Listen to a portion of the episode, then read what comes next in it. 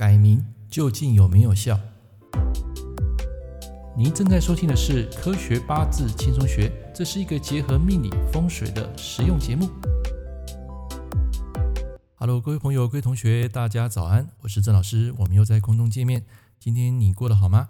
今天我要跟大家来分享一个主题：改名究竟有没有效？那其实啊，这个问题啊很简单，见仁见智。OK，我们下一堂课见。好好，没有开玩笑啊，我还是要做一个解说。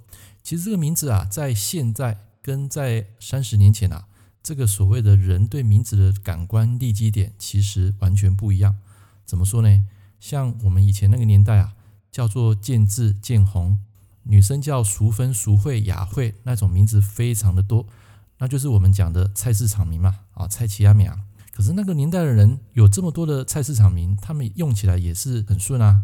有些人甚至还过得不错，所以名字其实我要跟大家讲一个重点，就是你不要去挑那种太艰涩、很难念的文字。好像我有个客户，他自己取名字就找那种康熙字典，然后康熙字典又非常少见，笔画又难写，字又多，就是那个笔画写出来感觉就是很饱满，但是他的字非常多，也不会念。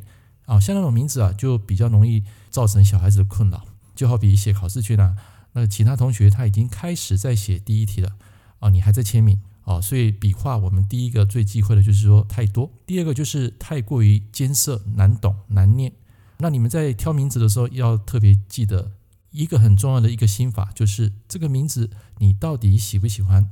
你现在是成年人，假如说你不喜欢你原本父母亲给你的名字，你想要换，一个很重要的问题就是换这个名字之后呢，去相信这个名字会给你带来一些好运，就是我们讲的相由心生。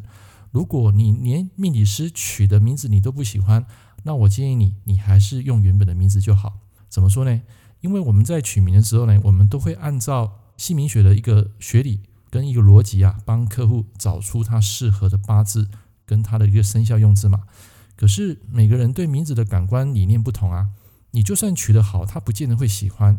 而且现在人很多人都是有受教育的，一个名字如果拿到，他会上网去查。那各位你要知道。这个姓名学派啊，在外面坊间啊，大概有多达十几派。那你到底要听哪一派呢？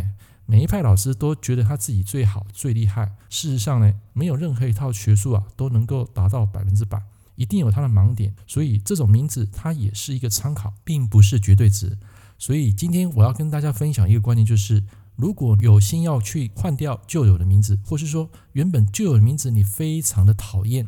非常的排斥，那么你一定要记得一件事，就是命理师给你的名字，你一定要喜欢。你不喜欢的话，你可以问他，哎，这个字到底可不可以用？那有些字它会冲突啊，比如说像今年属牛，以生肖派来讲，他会觉得说有玉字旁、有王字旁、有人字旁、有日字旁这些部首啊，对牛来讲就是比较辛苦啊，因为牛是排行老二嘛，你不能为人家作嫁，为人家牺牲。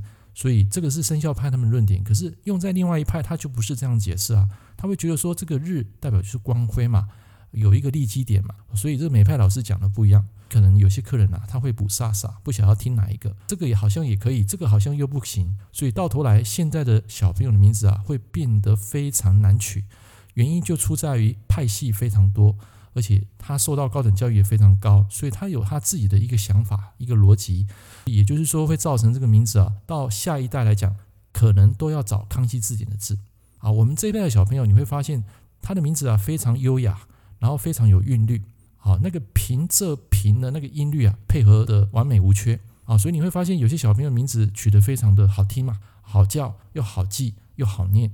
所以姓名学的终点并不是在于完全要百分之百符合。姓名学，而是在于只要能够达到七成，所谓的七成就是能够达到坊间的大概四派到五派能够用的派系，那么你只要喜欢，它就能够带来相由心生了。所以这边我要跟大家分享，就是不要执着于你要一百分的名字，这个天底下没有所谓的一百分，一定会有一些让你觉得不是很完美的字，不完美你才有进步空间嘛。那如果说你要要求一百分呢，你后面要怎么完美？那事实上呢，我不能说姓名学不准，它有它的一个学理在。